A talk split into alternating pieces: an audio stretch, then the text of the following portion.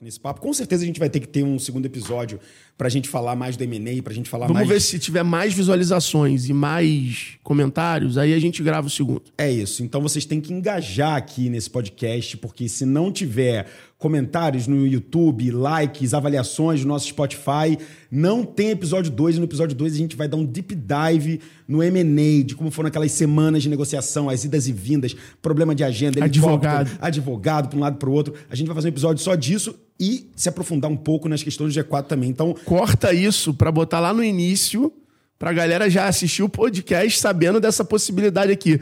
Vocês vão ter que fazer esse deal com a gente. Compartilha, comenta, curte, segue o canal e a gente grava um segundo episódio aí.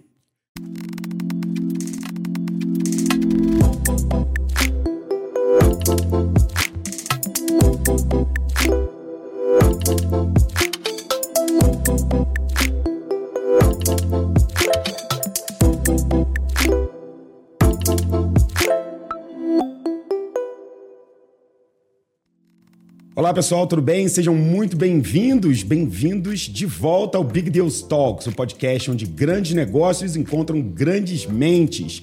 Nesse nosso podcast novo, que sai toda quarta-feira aqui, do direto dos estúdios Investidores VC, eu trago grandes convidados, grandes amigos, empresários, investidores, para a gente falar sobre os big deals da vida deles. E hoje eu tenho aqui um grande amigo. É obviamente, eu sempre vou falar que é um grande amigo, mas esse aqui é irmão. Esse aqui tá raiz desde o início, desde os nossos tempos de açaí no Rio de Janeiro, trocando aquela ideia, pegando uma praia e malhando juntos e construindo muita história boa. Meu irmão de vida, Alfredo Soares, cara, obrigado. Seja muito bem-vindo, irmão. Que honra estar aqui nesse podcast. Você, como sempre, subindo e elevando o nível de qualidade das coisas que você resolve fazer. Né? Às vezes demora. Demora. Às vezes, né? Tá cheio de coisa, mas quando Uh-oh. faz, faz de um jeito diferenciado. É, porra, feliz, irmão. Feliz de ver também teu sucesso aí, teu portfólio, tá investindo com você. Vamos contar para essa turma aí os big deals. É isso, cara. O objetivo aqui é a gente passar por toda essa história, porque o Alfredo Soares, todo mundo conhece, então não preciso nem dizer, pô, gente, olha só, o arroba é esse, ele é fundador é, da X-Tech, vendeu pra Vetex e agora tem o G4. Todo mundo sabe dessa história, mas as histórias que a galera não sabe, eu sei. Então são elas que vocês vão ouvir aqui hoje, porque o objetivo é a gente mostrar um pouco de do que foram essas inspirações, esse caminho, o que, deu certo, o que deu errado. Então a gente começa voltando pro passado, cara. Eu já te conheço muito bem, sei da tua história, mas pra galera, onde o Alfredo nasceu? Como é que era essa infância barra adolescência? O que que tu fazia? É, mas eu quero aquela história assim, irmão. Pô, nascido e criado não sei aonde. Minha vida foi, porra, jogar bola no Tijuca. Como é que era esse esquema, irmão? Bom, vamos lá. É, cara, lembrei aqui, né? A gente já foi sócio de negócio de açaí Já. e negócio de co-work. Cara, a gente tem muita história pra contar nesse podcast. Fica com a gente, galera. Vai ser no mínimo divertido. Cara, eu sou carioca, da Gema, nascido e criado na Tijuca, no Rio de Janeiro. É, na Rua Garibaldi, ali na Muda, na usina ali, né? É, eu, pô, tive uma infância super bacana, com uma estrutura de família muito legal. Meu pai e minha mãe muito parceiros. A gente tinha casa de praia, a gente viajava. É, eu estudei em ótimas escolas. Meu pai é, sempre financiou muito uma vida muito ativa nos esportes para mim. Então, eu comecei muito cedo a natação. Depois da natação, eu fui para o polo aquático. Fui para um convite para conhecer o polo aquático. Eu estava começando a achar natação chato. É, e aí eu fui convidado para ir para o polo aquático. E ali no polo aquático foi o grande, foi o primeiro big deal da minha vida ali porque eu realmente vi no esporte uma dinâmica, eu, é, uma, um- eu tive jeito para aquilo, eu era né, parrudo, eu era grande e o esporte, quem é maior se dá melhor nesse esporte. Então eu falei, opa, encontrei meu habitat natural aqui, aqui pô, eu posso ser alguém diferenciado. Eu tinha 13 para 14 anos, entrei no polo aquático lá no Tijuca Tênis Clube e comecei a treinar o esporte no primeiro momento na escolinha, de forma é, recreativa, e no segundo ano eu tive o convite do Ludim, que na época era o técnico, para poder fazer parte do time do Tijuca. É, entrei de forma, saí do esporte recreativo para o esporte competitivo, Foi super legal, me dei muito bem no primeiro ano do esporte competitivo. Aquilo ali começou a abrir algumas oportunidades para mim. E aí veio uma segunda, o meu, o meu segundo big deal, né? Que foi aceitar o convite do Fluminense para sair do Tijuca, no, no, qual era do lado da minha casa, no qual eu era o cara popular ali do clube, no qual eu era o atacante titular, sair, trocar toda essa zona de conforto ali que eu já tinha conquistado nesses dois, três anos para o Fluminense, que era um clube na Zona Sul, aonde eu seria o suburbano do time, aonde eu chegaria uhum. sem ninguém me conhecer, aonde eu teria que criar tudo do zero, aonde eu teria que brigar pela titularidade, né? Então era realmente uma mudança de cenário muito absurda. É... Mas na época o Fluminense convidou alguns atletas e nós éramos amigos e obviamente com pessoas qualquer desafio fica muito mais agradável, né? Fica muito mais divertido, né? O, o, o, caos vira um desafio e não o caos por si. E aí, cara, a gente topou esse desafio. Então, cara, eu tinha que pegar ônibus. O que eu ia pro clube, pro Tijuca, de bicicleta, agora eu teria que pegar o 426 para sair da minha casa e por 50 minutos Fluminense e para voltar de noite de van que o Fluminense botava uma van por questão de segurança. Uhum. Então, assim, era completamente o primeiro momento da minha vida que eu estava vulnerável em relação à minha zona de conforto. É... Cara, fui criado no esporte, o polo aquático me guiou até os 20, 22 anos da minha vida. Com 17 anos, num trabalho de faculdade, o Fluminense pagou minha faculdade, então eu sou um cara que não fiz vestibular. O Fluminense subsidiou minha faculdade ali, o esporte subsidiou, então era profissional mesmo nesse momento, não era mais uma questão só de ser competitivo, era profissional, eu tinha remuneração para estar tá ali, então eu tinha, porra, multa se eu não fosse pro treino, era, era, tinha lá as suas regras. O Fluminense bancou minha faculdade. Com essa decisão, eu falei com a minha família que eu não iria prestar vestibular. Entrei na faculdade Cidade, no Rio de Janeiro, cursando publicidade. E no primeiro período da faculdade, eu me inscrevi para trabalhar na agência experimental. E lá na agência experimental, é, eu conheci, eu tive o desafio de conseguir fazer um trabalho gráfico. E aí eu me torno representante comercial. Né? Representante comercial gráfico. Compro lá o kit e começo aí a revender produtos gráficos. Ou seja, eu fazia criação, tinha aprendido Core e Photoshop no Senac. Então eu fazia Core e Photoshop ali e vendia é, para restaurantes, para as empresas ali na rua que eu ia visitando, ia conhecendo na ida para o polo, na volta do polo, é, na, enfim. Mas, mas em que momento que você foi pego por doping nas suas batatas da perna? Quando você é, começou a usar hormônios para ficar com uma batata da perna mais forte que os outros e conseguir performar melhor no polo. Porque tá até hoje o efeito disso, né? Tem efeito rebote. é, cara, então, não. uma batata da perna desse tamanho. É, tipo, é depois a gente bota a foto aí na internet. A, a gente não, tem como saber, não tem como saber se foi o polo que trouxe isso ou se ele foi desenhado cara. pro polo, tipo, sei lá, o Phelps com aqueles braços deles grandes para natação era o Alfredo pro polo, bicho. Tipo, a, a batata dele é tipo um, um, tacape de Homem das Cavernas, assim. Se você é, cortar, é isso aí mesmo, você, é... você mata um ser humano com aquilo. Cara, eu vou te falar, então. A minha mãe tem a perna igual a minha. Então é genético e, obviamente, pô, por eu treinar polo, que treina muita perna, ela, porra, foi se desenvolvendo muito. E hoje em dia ela se mantém.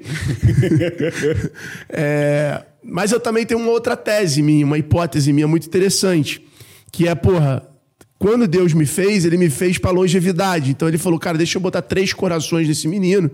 Então eu tenho três corações, dois na perna e um no peito. É... Então, adoro ler isso. Fala que batata da perna é o, o, segundo coração do corpo, que é super importante, porque circula o sangue, etc e tal.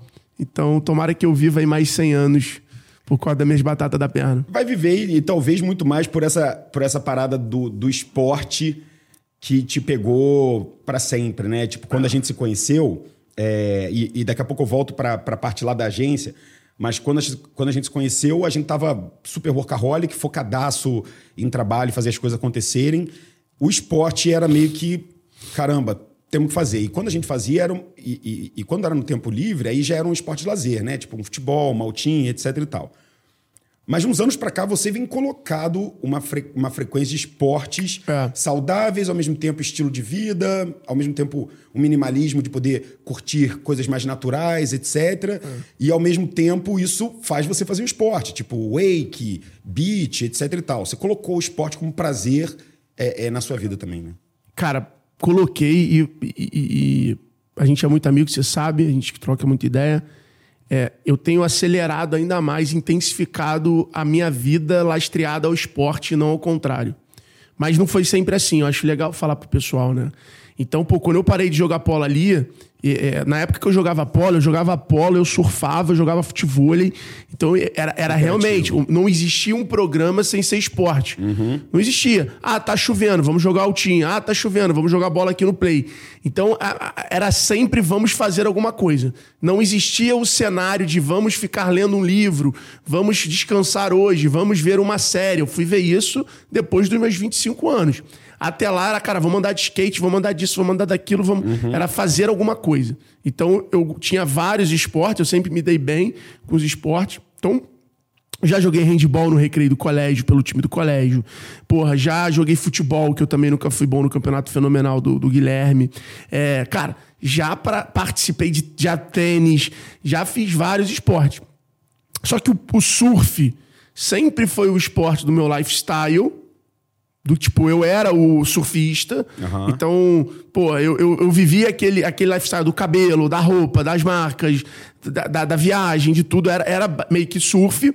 E o polo era o meu esporte profissional. Legal. Então era meio que, que, essa, que essa jogada. É, depois do, do polo, eu fiquei um tempo. E aí foi isso. Foi uma fase da minha vida ali dos 18 aos 25 anos que o esporte foi perdendo um pouco essa, essa regularidade na minha vida. Pra construção então, pô, só surfava de vez em quando, pô, andava de skate de vez em quando, então eu ia tendo lapsos, né? De vez em quando tinha a fase do skate, aí andava de skate uma, duas, três semanas e bum, parava de skate e tal. E eu nunca gostei, desde a época do polo, isso foi um, um, um dos problemas que eu tive para continuar minha carreira no polo, pô, eu nunca gostei de academia. Sempre achei chato. Hoje eu entendo a importância. Na época eu sempre achava chato. Falava, cara, prefiro dar uma corrida, prefiro isso. Então eu tive a fase da corrida. Aham. Aí depois eu operei o joelho. E aí eu fui encontrando alguns esportes que me apaixonavam mais, que me deixavam com mais motivação para fazer. E aí era quando você tem motivação, a disciplina vira mais fácil. Sim. Você não pode depender dela, mas essa é uma realidade. Você tem que buscar a motivação, com certeza, em, em, em coisas diferentes. Então, ora a motivação vai ser porque tu tá solteiro, ora a motivação vai ser porque tu- se tu não se tratar, tu fica doente, ora vai ser porque tu tem um casamento. Então você vai é, ancorando. A motivação, ela pode Sim. ser uma ancoragem. Você ancora em alguma coisa e vai. Tanto que, pô, muita gente hoje tem a motivação mostrando que tá pago na- no Instagram. Sim. E aquilo já é a motivação para ela. De ir lá, tá pago. Aquilo já Mostrei funciona. pra sociedade que eu tô vivo, tô E ela ativo. tira a motivação daquilo ali, do pô, Sim. tem que ir lá, tal, fiz um compromisso público. Então a motivação é um pouco pessoal e ela pode ser feita de diversas formas diferentes. E aí, cara, é, porra, fiquei muito afastado, tive aqueles meus ciclos de engorda muito, fica bem, etc e tal. É, e eu tava nessa, cara, e, e- e, sinceramente, ficou quase uma década na minha vida é, com o esporte recreativo de novo. Onde não tinha ali um esporte onde eu estava buscando evolução, onde eu treinava, sabe? Quando foi na pandemia, aquilo ali, aquele lapso de tempo que a pandemia deu para pessoas que nem eu, que viviam viajando, Aham.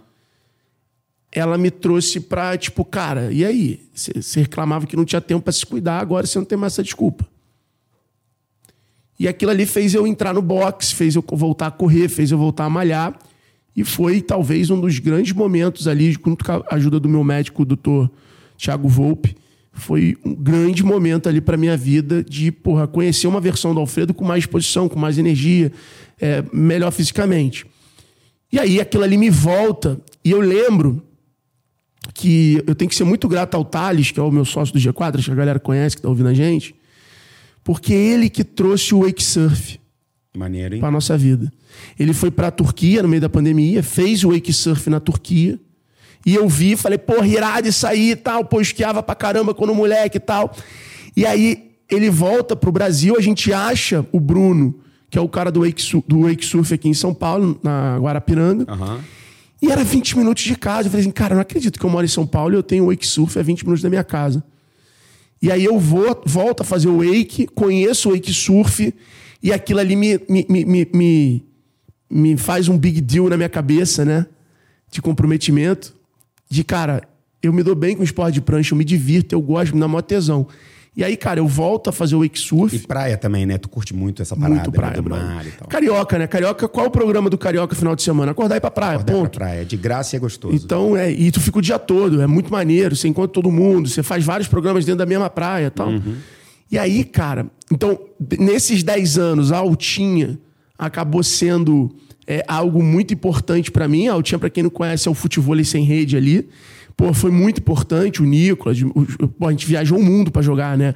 Toda viagem que eu fazia muito longo, pô, quando eu fui pra IPO, eu levei o Nicolas pro México pra gente poder jogar Altinha todo dia. Caraca, que irado. Porque era- é, é um exercício que eu me amarro, que eu gosto e que, pô, queima caloria pra caramba e tal. Então, cara, a Altinha, ela, nesses 10 anos, ela, ela foi importante, mas sempre de forma recreativa. Não tinha um, não. Pô, eu vou fazer um exercício na academia porque isso vai melhorar minha performance. Pô, precisa acertar tal manobra.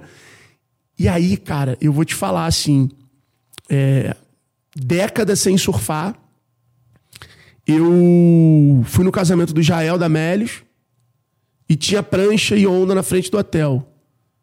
Pego, não, vou pro IPO da Vetex, chego em Cancún, tinha uma praia com onda e dava pra alugar prancha. Animal. E aí eu dou uma surfada e falo, ué, Ué, voltei. eu esqueci, falo, que maneiro, cara, que que tesão. eu parei isso, né? Sentar na prancha aqui no meio do mar, com aquele medo de sair um tubarão de É, qualquer lado, olhar pra isoladão, cidade, aquele aquele, de silê- mar. É. aquele, aquela- aquele momento que você ouve a cidade inteira, mas a cidade não te ouve. Isso. Falei, cara, esse, porra, por que, que eu parei essa parada? Foi a primeira vez que eu me questionei. Foi em, em Cancún. Me lembro até hoje, eu consigo fechar os olhos e me lembrar das ondas vindo da série. O mar era meio ruim assim, mas eu tava super me divertindo com a Maneiro. prancha merda. Foi super legal. Vou pro casamento do Jael na sequência, praia com onda, caio lá, pego umas ondinhas, falo, cara, essa porra é muito maneiro. E aí vem o kitesurf que foi pra mim assim o grande momento da minha vida, do meu momento de vida atual, porque o Thales, ele é provocado pelo Benchimol de conhecer o kite, a gente vai pro Casana, conhecemos o kite, e o kite é um esporte apaixonante, é um esporte incrível, e eu por ter base de prancha, quando eu aprendi a pipa, eu fiz super bem, tanto que eu, porra, em menos de um ano de esporte, eu fiz um rally de 400 quilômetros dentro d'água, Caraca, que maneiro de isso. sete dias. Que isso? É, foi, pô. Como assim, cara? Fala desse Você não negócio. sabe? Não. Porra, eu fui sete dias para pro Ceará, eu saí de Fortaleza e fui até Teresina, é, até Barra Grande, Mara- Maranhão, pô. Que irado. Só pegando o ventão. Três horas de velejo por dia. Que maneiro. No meio do oceano, no meio do mar, com a galera, juiz, rali. Que irado. Competição de tempo, fiquei em, em quarto lugar, quarto ou quinto. E aí andava três, é, três horas, aí parava em alguma Parava, cidade, não, etc. parava na cidade, saía, descansava, Que dia animal. seguinte, largado e vambora. Foi animal. Rally do, é, Kite dos Sertões. Esse Aham. ano vai ter de novo. Foi muito legal. Eles foram alunos do G4, aí provocaram a gente. Não, dá pra ir, dá pra ir. Tipo, não dá, dá- Vamos. Fui eu, Thales e Nardon. Maneiro. Foi muito legal. É, E aí, cara, o kite me aproximou do mar, da praia, de uma forma. Só que o kite, ele acontece seis meses por ano. Hum, por Porque é a temporada ventos. de vento, Aham. né? É, tem outras, outros dias, mas são lapsos de dias, não tem um calendário assim. E aí eu falei, cara, porra, irado. Aí aquilo ali me fez voltar a fazer snow. Eu comecei a ir pra viagem de snow no ano seguinte. Aí o snow já me deu mais base de prancha de novo. Eu evoluí no snow. Aí eu falava, cara, o snow no início do ano, surf no, no primeiro do, do ano, kite no segundo semestre. Sim. E aí, cara, é a piscina de onda, brother. Mentira. Pô, quando me levaram o Felipe da Primórdia lá, o Felipe Delacqua, sócio da Vetex, lá meu sócio. Cara, ele comprou a casa lá no condomínio de piscina de onda e ele falou assim, cara, chega aí. Já surfou? Eu falei, não. Ele cola aí. Eu colei. Amor, eu vou te falar uma parada, irmão. Você tem que morar num lugar desse. Esse dia foi muito diferente na minha vida. Por quê? Porque eu me senti dentro de um filme, brother. Eu falei, cara, que parada sinistra que o ser humano fez, que parada maneira. Eu quero isso todo dia pra minha vida, E pô. é bom mesmo, é igual. É tipo, é prazer. Prazer É infinito. bizarro, irmão. É uma onda perfeita atrás da outra. Bom, pra tangibilizar, já que a gente é empreendedor, negócio de métrica, eu saí aquele dia da piscina de onda e comprei uma piscina de onda no sul e uma em São Paulo. Como assim? Comprei duas. Mas você vai Comprei botar o lá título. onde? Comprei o ah, título, o título. é tipo um clube, essas paradas. Lá nessa da grama é um condomínio, o terreno é caríssimo já. é, e aí você te- pode comprar o terreno e aí tendo o terreno você tem direito a ter o título. Fora isso, você tem que ir como convidado. Aqui em São Paulo, irmão, onde é o Transamérica, vai ter o Beyond. Que vai ser a mesma piscina da Fazenda da Grama, Nossa. com um hotel, com um teatro, aqui em São Paulo. Então imagina, eu vou poder a 20 minutos de casa, Caraca, a 10 minutos de surfar casa, horas, surfar uma hora e 30, que é a sessão mais ou menos, uma hora, e ir pro trabalho. Animal. Cara, Animal. e aí a piscina de onda, pra mim, assim, me, me trouxe pro surf de uma maneira surreal. É, tudo isso aconteceu esse ano, tá? 2023. E aí eu marquei agora Costa Rica, tô indo semana que vem pra surfar 10 dias. Tô fazendo Pororoca no final do ano, que é um sonho antigo. Então, assim, cara, é, é surreal o quanto isso trouxe significado pra minha, pra minha vida, me deu muito mais tesão. Hoje eu malho na academia porque eu quero ficar melhor no surf, pra não ter dor na coluna, para não ter dor no joelho. Então, cara, é- o esporte ele é um, um, um pilar, acho que para todo mundo, in- indiferente qual esporte é, é muito importante. E a regularidade é o que faz você vai ter mais tesão por aquilo. É, e, e é engraçado como esse lance da regularidade é, parece papo de coach, mas não é não, né? Esse negócio de você ter realmente algumas obrigações e frequências e rotinas acabam fazendo com que você tenha mais controle, uma sensação de mais tempo e mais, sei lá, é, de certa forma você fica mais imerso em você também. Então, eu também tenho, apesar de eu não estar muito malhando agora, mas eu tô segurando bastante alimentação. tô- É, você quando foca também é um tratorzinho. Eu tô super focado. Que é bem parecido nisso, É. né? A gente é de ciclo. A gente até discutiu uma, uma vez na, na, nas nossas noites, noites de brainstorm, Sim. né, com aditivo. A gente. a gente já discutiu sobre isso, né? A gente não é o cara do Campeonato Brasileiro, a gente é o cara da Copa do Brasil. Sim. A gente gosta de eliminação, a gente gosta de jogo mata-mata. é. E crescer quando, porra, vai ser eliminado. Assim. Então a gente precisa criar esses ciclos na nossa vida, aonde a gente sabe que a gente vai ser muito intenso, mas provavelmente ele passa. E, cara, eu olho pra minha jornada no esporte, na saúde, é igualzinho. Então, pô, pandemia, deu aquele sprint, boxe, corrida, tava, era aquilo ali. Aí depois aquilo ali, pum, aí, porra, kite, kite, kite, kite. Aí, então, eu preciso estar renovando sempre Sim. é, essa intensidade pra poder dar certo. É, é, é quase como se. Foi aquilo que você falou no início, né, cara? Quais são as motivações que você cria? Às vezes, essas cobranças, esses gatilhos. É, é justamente o que vai fazer a gente ter uma atitude diferente. É, é muito químico nessa, nessa nossa cabeça. Eu vejo que a gente é muito parecido nisso, cara. De precisa, às vezes, de pequenas empolgações para eu empolgar mais ainda, É né? isso, e, tipo, é isso. entrar no flow. E, e- e é legal porque tu olha pro surf e a galera tem, tem que surfa, surfa no mesmo horário, todo dia, há 30 anos, na mesma praia. O cara sai lá da Tijuca, vai lá pra Macumba, vai lá pra prainha, surfar todo dia e tal. Então, cara, eu conheço vários caras do surf assim. Eu falo, cara, eu não vou ser esse cara do surf. Eu vou ser um surfista a vida inteira, mas entendendo que eu vou ter esses meus momentos, esses meus ciclos, etc e tal. É, bom, acho que é. E aí você tava lá no Rio de Janeiro, depois do polo, natação, fluminense, etc., entra numa agência, começa a trabalhar é, como representante desses caras, e ali começa a jornada profissional do Alfredo é, é, pro mundo. Geralmente o início que você fala é comecei vendendo cartão de visita, não sei o que lá, tipo aquele começo onde Não, todo meu, mundo... meu primeiro trabalho era vender cartão de visita e imã de geladeira. Ponto. Era isso. Não era base. Aí depois eu comecei a vender panfleto. Aí depois eu comecei a vender material gráfico, que era identidade visual, que era papelaria fina. Essa foi exatamente a etapa do Alfredo. Eu me lembro agora, eu sentado no, no apartamento do Pierre, que era um vizinho meu, que a gente fazia junto, é, editando o imã de geladeira da Associação de Táxi da Conde Bonfim.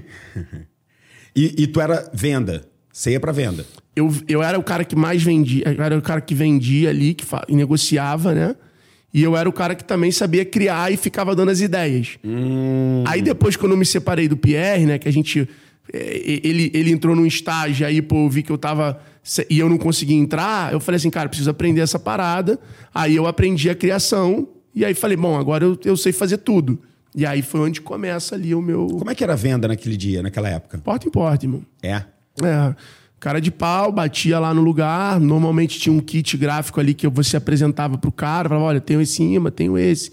Tal, pô, se você... Era basicamente entrar no lugar, perguntar, pô, quem é o responsável pelo marketing? Ah, é o fulano de tal. Pô, tudo bem, fulano de tal. Sou Alfredo, trabalho com serviços gráficos. É, pô, tenho aqui preços de fábrica super em, em conta. A gente também faz arte. É, a gente tanto roda se você já tiver arte ou se você precisar da arte. Legal, mostrava uns exemplos. Aí mostrava os exemplos, falava, cara, era sempre assim, você tá precisando de alguma coisa? Tô precisando de alguma coisa, fluxo de, porra, posso fazer um orçamento, posso te mandar uma proposta. Pô, não tô precisando de alguma coisa, pô, tá aqui o meu cartão, se você quiser me passar o teu contato. Pô, se você precisar de alguma coisa, manda pra gente, a gente cota sem compromisso, etc e tal. Era basicamente esse fluxo. É, como eu, eu, eu, eu, teve uma coisa engraçada, né? Eu errei o meu telefone no, no, no material gráfico é, que eu tinha de amostra. Uhum. Então, pô, ao invés de ficar riscando na frente do cliente, que é feio, eu falei, cara, vou riscar antes em casa, boto o meu número e falo que meu telefone trocou. Mas eu não ri, porque riscar na frente do cliente é muito ruim. Então eu comecei a falar, cara, eu vou fazer isso com 20 e, 100, e todo dia eu vou sair com o objetivo de visitar, de falar sobre o meu negócio com no mínimo 20 pessoas. O que é muito legal, irmão, porque fazendo um corte dessa história para a história da X-Tech. Mas, mas, se você era dono da parada gráfica, por que você não fez um cartão novo? Porque eu não tinha dinheiro, né? Já tinha gastado minha mesada para fazer a parada. Puta que pariu, vida duranga. Puta que pariu. tinha gastado 480 conto para fazer o meu material, que era minha mesada na época, era 420. Cara, minha avó me complementou ali. Viu que errou o número, falou, puta que pariu. Eu sou o único cara que conseguiu comprar o primeiro emprego, porque eu tive que pagar 480 reais, e ser demitido do, e se autodemitir do primeiro emprego. É, mas fazendo um corte dessa história, olha como é legal, né? E a gente hoje em dia, com maturidade, a gente começa a entender algumas coisas. Porque o mais legal da maturidade é isso. É você conseguir entender o que, que te levou a tomar algumas decisões, o que, que te levou a passar por alguns momentos na tua vida. Quando eu fiz a X-Tech, que era uma empresa bootstrap, que você conheceu, sem investidor e que, porra, tinha o CAC lá, o cuja aquisição de cliente de 300 reais para vender um plano de 59, ou seja, não parava de pé, tinha que ter uma criatividade muito muito grande ali para conseguir fazer isso financeiramente funcionar e não precisar de investidor, que foi onde eu fui muito bem sucedido. É, eu fazia a mesma coisa pelo Instagram. Porque eu tinha o objetivo de todo dia mandar para 30 marcas que eu achava legal no Instagram. E o Instagram ele te facilita, porque conforme você vai seguindo marca, ele vai te recomendando outras marcas. Então eu ia no direct e falava: pô, tudo bem, achei teu Instagram super legal, queria comprar online aqui o seu produto. Você tem um e-commerce? Aí o cara falava, tenho. Eu falava, pô, que legal, me manda o link aí pra eu dar uma olhada, pô, trabalho uhum. com a plataforma. Aí eu abri, porra, não, não tem. Eu falava, pô, você tem que ter. Se você quiser usar X-Tech, eu te dou dois meses grátis, você cria a tua loja aqui. Então, pro cara que já tinha, eu não ficava dando a loja grátis porque ele não ia ter trabalho, então eu ia por uma abordagem X. E, a loja, e o cara que não tinha, eu dava dois meses grátis, tentava fazer o cara fazer a loja sozinho, porque o cara nunca teve. Então, cara, você vê que eu aprendi na venda porta em porta algo que depois eu usei no digital. E foi o meu canal de aquisição nas minhas 200 primeiras lojas. Sim. As 200 primeiras lojas que a X-Tech fez foi em direct do Insta. Animal. Foi em direct do Insta. Cara, eu quero perguntar um negócio sobre a X-Tech, porque eu quero saber como que, como que veio esse momento para você falar, cara, a gente vai fazer o nosso próprio e-commerce. É, é, como é que vieram os primeiros clientes? Era uma galera pedindo para personalizar alguns e-commerce que já existia? É, é porque, para mim, cara, na época, já existiam alternativas no mercado, né? Você já tinha, sei lá, uma loja integrada, já existia na época? Já. Você já tinha... É, Noven Shop. Noven Shop, Tray. Tray, aí umas coisinhas da Wall, etc. Já tinha os grandões parrudos, já tinha os open sourcings, WooCommerce, Cara, eu lembro, etc. da, eu lembro da Web Store da Local Web, que era muito baratinha, a Localweb anunciava na TV. Isso. Tinha a Fast Commerce, que era muito legal. É, já tinha algumas marcas ali, tinha uma, uma, uma, algumas outras que eu tô até esquecendo o nome agora, mas já tinha sim. Cara, e a minha dúvida é exatamente essa. Você não era um cara de software, você não tinha uma empresa de desenvolvimento de aplicativos como eu tinha, o mercado já estava populado por gente com muita grana fazendo isso. Como que veio Vou fazer a minha ao invés de vou revender uma, vou ah. ser licenciador de uma. Porque para mim esse foi o grande pulo do gato, cara. Porque vou, se você vou... tivesse virado licenciador de uma marca, etc., a história seria completamente E eu quase outra. virei. Uau! Eu quase virei. Conta aí. Vamos lá. É, é legal relembrar assim hoje em dia. A gente fala tanto de G4 hoje em dia que é, que é legal olhar para trás. Cara, o que aconteceu? A gente tinha uma agência chamada Marketing Shop, tá? Era um marketplace, lá naquela época, tô falando de 12 anos atrás, 10 anos atrás. Era um marketplace de empreendedorismo. Então eu comecei a entender que as pessoas, o Brasil estava se tornando líder em empreendedorismo. As pessoas precisavam criar sua logomarca, criar sua fanpage, criar um site. E era tudo, porra, ligar para uma agência, marcar uma reunião, fazer um briefing. E naquela época começava a ter site pronto, uhum. começava a ter esse tipo. Então eu falei, cara, eu vou reunir tudo isso num lugar e vou fazer um cardápio pro empreendedor. Legal. Então o cara vai entrar, quero criar uma logo, mais papelaria fina. Tinha tanto. preço. Quero ah, tá Então era preço, prazo, tudo meio que combinado. E eu ia criar uma. Aí você fala, mas você que fazia? Não. Eu ia criar uma rede de freelancers que faziam o trabalho para as pessoas, mas sempre gerenciado pela gente. Então a gente era uma empresa de atendimento e de gestão de projeto e de venda. Porque o negócio legal, a mulher, você falou assim: ah, você vem. Cara, eu em qualquer negócio que eu tenho ou que eu participo, eu, eu tenho cliente. O que, que significa isso? O meu negócio é o cliente. Simples assim.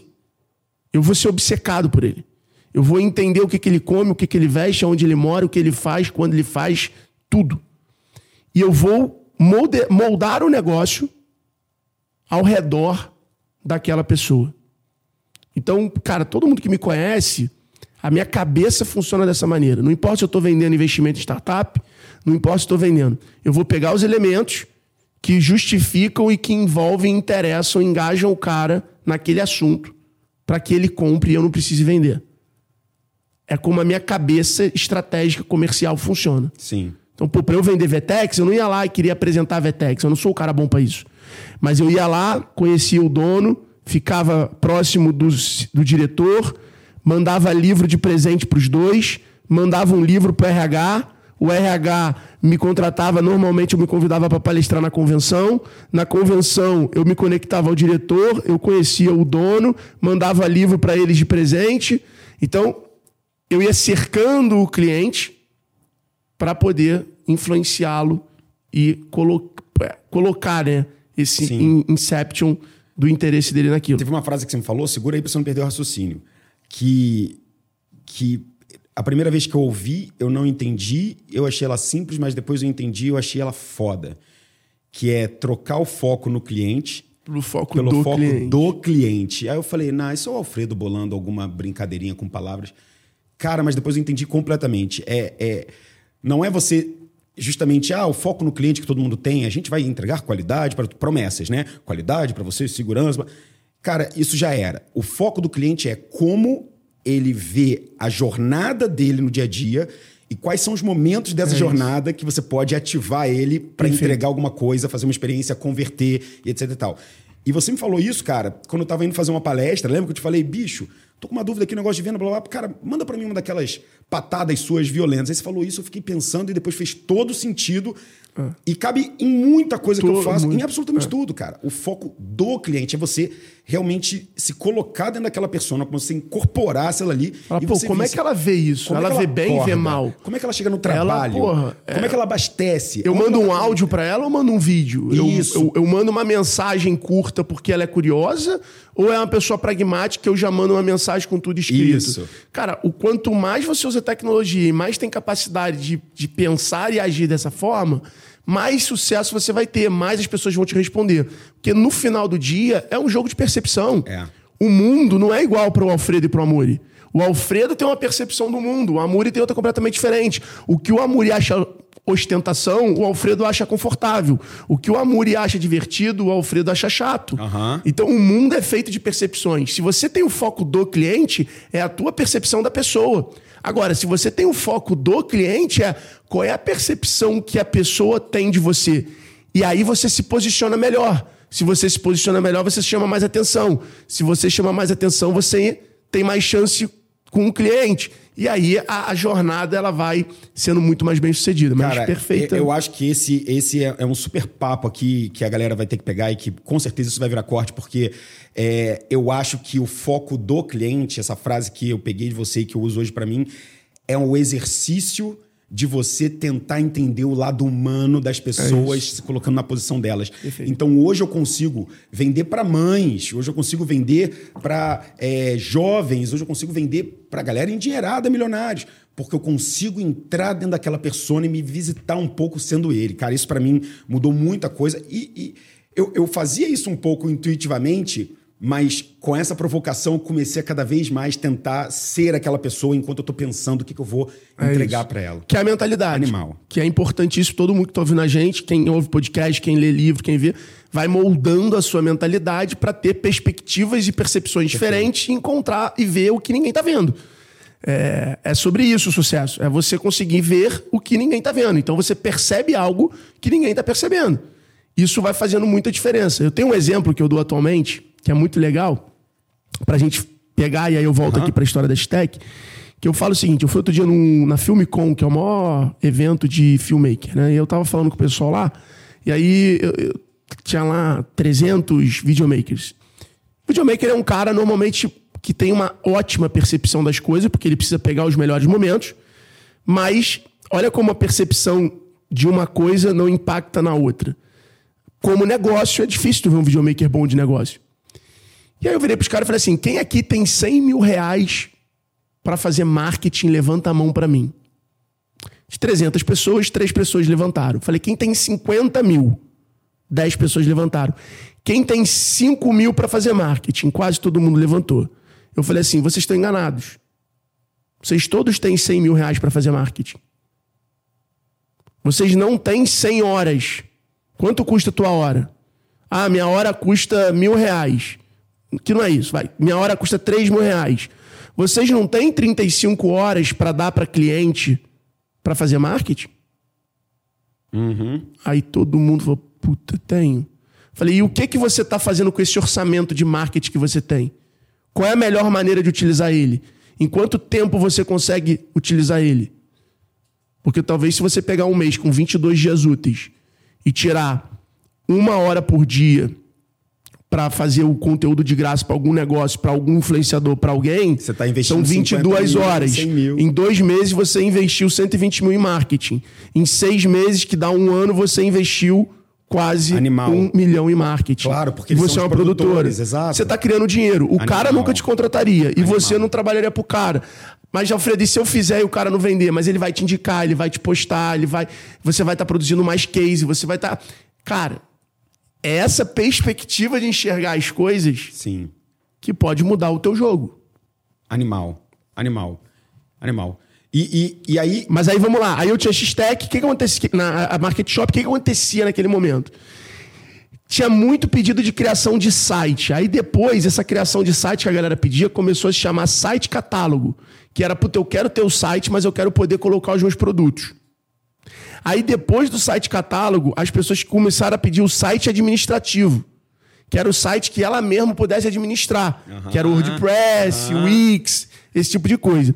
Desse site catálogo com administrativo que começou a existir, não, é o site normal, Aí veio o site catálogo. administrativo. Tá. Aí o site administrativo a galera queria o site catálogo. Do site catálogo a galera falou: "Cara, tem como a galera escolher o produto que ela tem interesse e mandar uma mensagem para mim com o que ela tem interesse?" Virou o site orçamento. Uhum. Do site orçamento, um dia a gente recebeu uma ligação da Maria Bela Infantil, lá de Niterói, um cliente que tinha vindo pra gente para fazer anúncio do Google. A gente fazia os anúncios do Google da loja da mulher dele. Uhum. É, o cara tinha uma empresa de seguro. Ele virou e falou assim: Cara, eu queria botar um checkout no meu site. Caralho. No site da loja da minha mulher. Aí a gente falou: Porra, só que a gente era muito maluco, né, irmão? A gente falou, não, lógico, a gente vai fazer aqui e tal, talvez tenha que migrar o site para o WordPress e tal. Ele, não, me mandou orçamento aí, mas a gente quer entrar nisso e tal, papapá. Fizemos orçamento, mandamos. Aí o Ricardo, na época, ele tinha, ele tinha feito essa evolução dos sisteminhas, ele tinha esse sisteminha e ele trabalhava comigo, ele era um freela. Uhum. E aí eu virei e falei assim, falei, cara, é, você faz WordPress? E tentei fazer em WordPress. E, obviamente, como é que eu fazia quando eu vendia um produto para alguém que eu não tinha para entregar? Eu vendia mais. Eu arrumava mais gente querendo aquilo para poder exatamente. Então você me perguntou de onde vieram os primeiros clientes da X-Tech. Os primeiros 42 clientes da X-Tech, eles vieram do Google. do Google Ads. A Maria Bela, que era um cliente já da empresa, ela pediu o checkout, então eu teria que fazer um e-commerce. Tá. E naquela hora comecei a rodar anúncio no Google de criação de loja virtual. Você falou, se eu vou fazer isso. Apareceu uma porrada de gente e a gente conseguiu fechar 42 clientes. Durante o processo desses 42 clientes, aí óbvio que tinha os prazos, né? É, então, o primeiro lote ali eram, sei lá, 12 clientes. Cara, eu tentei fazer WordPress. E Aham. não rolava, irmão. Aí a minha saída foi, falei, cara, vou pegar uma plataforma, vou pegar um Wix, vou pegar uma loja, uma loja integrada, vou pegar uma Nova Shop, sei lá, e vou fazer aqui para entregar pros caras. Mas aí eu não ia ter a mensalidade. Eu falei, puta, eu não vou ganhar mensalidade, preciso ganhar essa mensalidade. Na época, eu já tinha lido na pequenas empresas e grandes negócios que recorrência era muito importante pro negócio. Pra não ficar todo mês dependendo. E eu sempre fui um cara meio cagão. Então, eu todo mês depender da venda para pagar as contas era um negócio que me deixava muito incomodado. Eu sempre tive essa, essa, esse equilíbrio na pessoa física e jurídica, entendeu? Nunca gostei. Já tive minhas fases alavancadas, mas, porra, nunca gostei de estar sempre vendido ali, tendo que correr atrás. Legal. E aí, cara, eu virei pro Ricardo e falei, cara, você não quer virar meu sócio e a gente transformar o teu sistema de site, é, orçamento, em, uma, em um e-commerce? Ele, cara, topo, tal, papapá. Bom, comprei o sistema dele, trouxe ele para virar sócio da empresa, era market shop ainda, e começamos aí até essa tentativa de fazer um checkout. E, cara, não ia, não ia, não ia, não ia. A gente começou a ter ameaça dessa galera aqui, desses 12 caras, processarem a gente porque não ficava pronto. Nossa, mãe. Foi aquele clima, aquela confusão. E aí, cara, o Ricardo conseguiu num dia lá mágico, cara. Ele tinha virado à noite, não tinha conseguido, a gente estava para desistir. Na manhã seguinte, teoricamente, quando a, a- a- a- gente abrisse a empresa, a gente ia ligar para os clientes falando, cara, toma o dinheiro de volta, a gente não vai Nossa. conseguir. O Ricardo, às 5 da manhã, cara, 5 e pouquinho, desceu para tomar um café na padaria, teve uma ideia, voltou, Uau. fez e funcionou. A gente falou, caralho, conseguimos. Salvo pelo checkout. Fizemos check-out, aí a parada funcionou, tinha que evoluir estoque e tal, mas já dava pra entregar a loja pros caras verem as vendas e tal. Aham. Cara, fizemos aí a, a parada, fizemos os 12 sites muito rápido, porque o Ricardo tinha Claro. feito o sistema, e conseguimos aí passar por essa, essa fase. E usava um meio de pagamento desses externos. E nessa época não era X-Tech o nome, era M-Shop, Aham. que era a solução de e-commerce do Market Shop. Então era essa a ideia. Ponto. E, cara, fomos aí até 42 lojas, começamos a entender qual segmento era bom, qual segmento não era. Nessa época não era um sistema por assinatura, o cara pagava três- é, 2,890 pra gente criar a loja, em até seis vezes. Eu lembro de eu passando na maquininha pelo telefone, era a maquininha da rede, a única que podia passar pelo telefone. E depois o cara pagava uma mensalidade de 149 reais, 299 reais ou 499 reais, dependendo do número de produto. Legal. Ah, como é que você fez esses preços? Sei lá, irmão. A gente pegou os preços das marcas de mercado. E achou um preço ali Achou um preço entrada. ali e foi. Bom, assim nasce aí, então, a M-Shop, aí que eu entro nesse universo de tecnologia. Eu já tinha falhado uma vez, porque eu e Ricardo na Market Shop usavam um sistema da Dinamize. De disparo de e-mail, que era uma revenda. Eu pagava a Dinamize e criava várias contas embaixo do meu sistema e cobrava o que eu queria do cara e o cara e eu prestava suporte para esse cara. E a gente tentou criar uma solução de e-mail marketing mais amigável e nossa para ser mais barato usando o meu Chimp. Então a gente usava, na verdade, o Mandrill, que era o, o- o sistema de envio do meu Chimp. Sim. Então a gente pegou o Mandrill, descobriu o Mandrill, tentamos criar um, um, um, um X para o cara poder usar o Mandrill e a gente conseguir aumentar a nossa margem Claro. de um produto que a gente já tinha, sei lá, seus 100 clientes ali pagando. E a gente não conseguiu.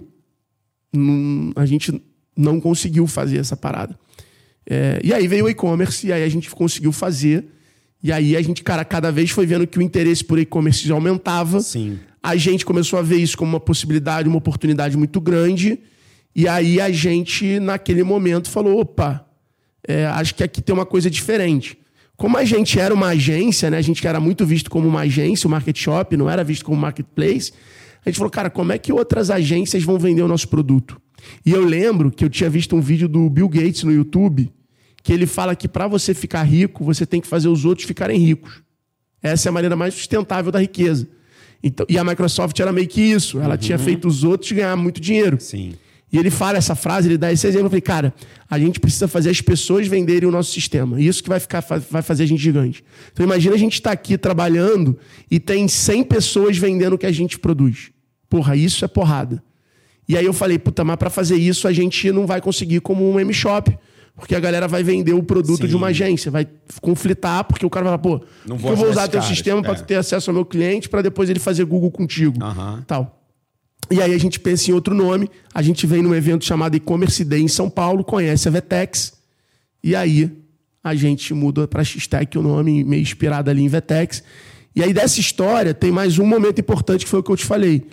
O Mariano, ele tenta, ele me conhece, ele gosta ali do meu jeito vendedor, ele vê potencial, acho que todo grande líder tem essa capacidade de ver potencial nas coisas e nos outros. Ele vê esse potencial, fala para esse moleque tem disposição. E aí ele tenta falar para de desenvolver a X-Tech e vem para cá. E vem de Vetex. Eu te dou uma condição diferenciada para você vender Vetex. Você vai ganhar mais dinheiro, você não vai precisar desenvolver produto, você não vai blá, blá, blá, blá, blá. Só que na conversa que ele fez, e ele me empolgou e a gente até tentou, ele falou uma frase que não desceu bem para um cara competitivo que nem eu. Ah. Que ele falou assim: não vai existir tantas plataformas, porque é muito mais fácil a maior ficar mais simples para o menor usar do que o simples ficar competitivo com o maior. Então, ao longo do tempo, Alfredo, o mercado de plataforma vai se consolidar. E a visão dele estava correta. Mas ele falar aquilo para um empreendedor com tesão no negócio, empolgado e competitivo, só botou fogo, Ele botou a camisa do meu rival. É. Então eu falei, cara, então ele tá me dizendo que ou eu fico embaixo do edredom dele, ou eu tô em guerra. E aí, meu amigo, a gente tentou até fazer isso. Na época a Vetex não dava, não deu muita bola. Aí eu falei, cara, não vou ficar refém. A gente fez a primeira loja para um cliente, o Ricardo virou para mim, eu lembro como se fosse hoje. Nossa sala era um mesão de 12 lugares, você chegou a conhecer, Sim. cada cadeira de um tamanho. E aí o Ricardo chega mim e fala: irmão, isso não é a solução que a gente quer, isso não é a solução para o nosso negócio. A gente sempre quis ser uma empresa para o pequeno e médio, para o SMB.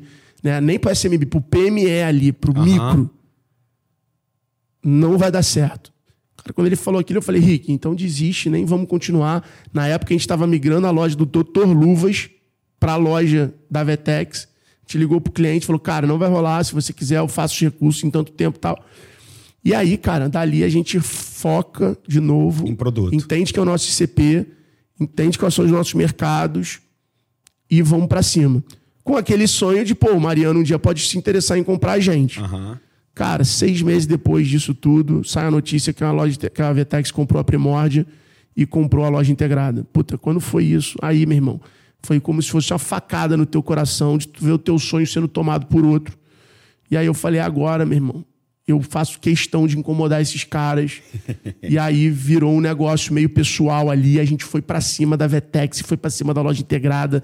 E, e, e, a gente, porra, incomodou, bicho. Incomodou. A gente incomodou. Na época a gente incomodou. E aí, olha, olha que, que parada maneira do ponto de vista de mercado, startup, etc.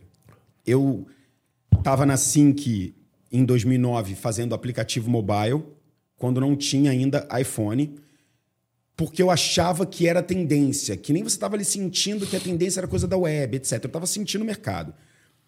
Job sobe no palco, mostra o iPhone, o mundo fica em choque e eu tinha ali quatro desenvolvedores que eu podia flipar para desenvolver em iPhone rápido. A gente começou a desenvolver, ganhou grana e o mercado foi puxando a gente para esse lado. Com você foi muito parecido. Você estava no mercado onde você estava sentindo a dor do PME, você estava ali, ó, entregando para ele vantagem, você começou a ver que ele precisava de mais, aí você começou a entregar branding, agência, site, catálogo, informação, administrativo. Essa evolução que você foi passando foi uma evolução em um ano e meio que a internet no Brasil começou a puxar os negócios, né? Os negócios começaram, não, tem que ter um site. Depois, não, mas peraí, eu tenho que poder administrar. Não, mas eu tenho que botar meus produtos. Essa jornada da evolução desse produto foi a jornada do, do, do brasileiro, da internet, é, da internet em um ano, um ano e meio ali. A gente deve estar falando, sei lá, de 2014, Cara, eu, 15, eu, eu, eu, quando tinha esse negócio da Dinamize lá do e-mail marketing, cara, eu tô falando de uma época eu revendi hospedagem, revendi meu mar. Tô falando de uma época que você tinha que mandar mensagens disparar a lista de meia meia-noite para não consumir muita internet, pô. Sim, sim. Peixe urbano era assim. É. Disparava e-mail de madrugada, se acordava cheio de e-mail na tua caixa. Sim. E aí a galera ficava brigando pra ver quem ia mandar o e-mail mais tarde pra automaticamente estar mais em cima Chegar na hora cima, da né? caixa de mensagem. Animal. Era essa guerra. E, e, e aí, cara, você vê que o mercado foi puxando você. Então, o cliente foi falando, cara, mas eu tô precisando disso aqui, mas eu quero colocar o e-commerce agora. E a gente fala muito sobre essa, essa coisa do TAM, do Total Addressable Market, da demanda do mercado, de quão grande é esse mercado. E muitas vezes o mercado, quando eu estou avaliando as startups, está puxando essa startup para uma direção e esse empreendedor não quer ver. Às vezes ele quer continuar fazendo só o que ele está fazendo, mas o mercado está puxando ele, como o seu puxou para e-commerce. É, é, a evolução do seu produto foi a evolução dos seus clientes. De novo, foco do cliente, que era o que você estava falando. Ele queria começar a vender, ele queria começar a testar. Vocês fizeram isso, chamaram atenção com estratégias que você aprendeu lá nas antigas, você trouxe esses primeiros clientes, adaptou o produto para esse cara não ir para os outros, entendeu que você era PME e aí você começou a incomodar. Eu te conheci provavelmente um ano, um ano e meio depois disso. Quando já estava incomodando, a hashtag já era grande, eu lembro de ter ido lá no início e pelo menos... Na verdade, na verdade, a gente se conheceu no Marketing Shop, que o Horácio apresentou a gente. E eu fui fazer um pitch do Market Shop pra você no Space. Nossa, Leque. Eu te conheci lá, você super marrento, presidente da ABS. Você me recebeu atrasado. Uh-oh. Aí eu apresentei ali pra você o site, falei e tal. E aí você meio que falou, tipo, cara, legal, mas isso não é uma startup. Sim. Foi meio que esse o recado que você me deu. Se pra crescer depende de designer, pra crescer depende de gente. Sim. Tal, papapá, papapá. Ali você me conheceu. Ali fora, a gente teve uma reunião. Não, não era nem ali fora, era na sala do videogame da Space. Isso, eu lembro. Que tava tudo lotado, a gente trocou ideia ali. Aí, depois disso, eu fiz o negócio, a X-Tech apareceu, passa esse um ano e meio, e aí a gente, eu volto para te apresentar a X-Tech já nesse momento, na época da Luz, Sim. que era teu maior cliente do Space, que era a- a- a- o site de planilha lá. Sim, verdade. E aí você volta lá, Eu volto para falar com o Daniel, te reencontro e falo, puta, tem que te atualizar, pivotei o negócio, estamos focados em e-commerce.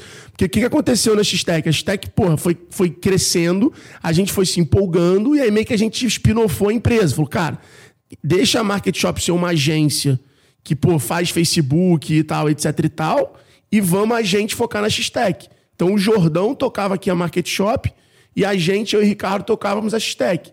Até o momento que a gente falou, cara, a gente precisa mais do Jordão aqui do que lá. E aí a gente botou o Felipe Pinto, que na época era um sócio minoritário que a gente tinha, para trocar o Market Shop, e o Jordão, eu e o Ricardo focamos na X-Tech. E aí eu ficava de CEO, o Jordão era o COO e o Ricardo era o CTO. E aí eu lembro, cara, claramente que é, nessa época, enquanto você estava lá fazendo negócio, você voltou a encontrar comigo lá no Space. é, eu lembro que até o Gustavo Caetano mandou uma mensagem também falando: pô, cara, conheci esse cara aqui chamado Alfredo. Eu, pois é, já conversei com ele. Ele aí? Eu falei, cara, achei ele meio loucão, meio doido, assim. Muita ideia, muito acelerado, não sei o quê. E na época eu conversava com muito empreendedor, né? Com esse estilão acelerado, etc. Mas você era um cara que era acelerado. E quando você voltava, você trazia muita coisa que você tinha construído. E aquilo ali, de certa forma, começou a criar essa, essa imagem na minha cabeça. Tipo, cara, esse cara talvez seja um dos loucos mais maneiros que eu conheci. Porque ele é um louco muito focado. É um louco no negócio, é um louco em fazer, é um louco em construir, em trazer ideia. E aí começou a meio que casar essa coisa de eu querer colocar algumas coisas no lugar e você trazer as ideias. Às vezes eu trazer as ideias, mas você trazer a ação. E a gente começou a ter uma puta liga. E aí a gente virou, tipo, melhores amigos em pouquíssimo tempo.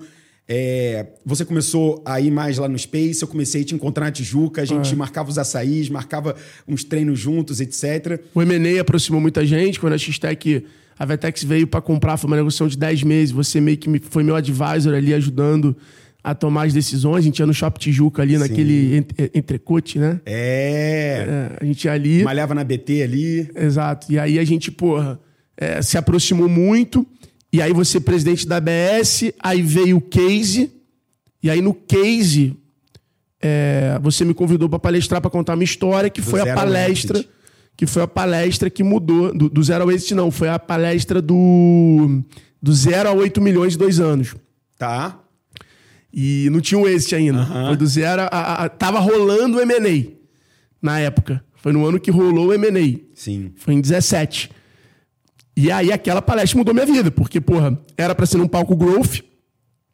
Teve um problema, o Rafa e vocês me botaram no palco principal. Sim. Eu lembro da cena do Rafa me dando o microfone falando assim: vai lá, agora é você, o palco lotado. E eu nunca tinha feito aquela palestra. Minha palestra era uma palestra de como e-commerce.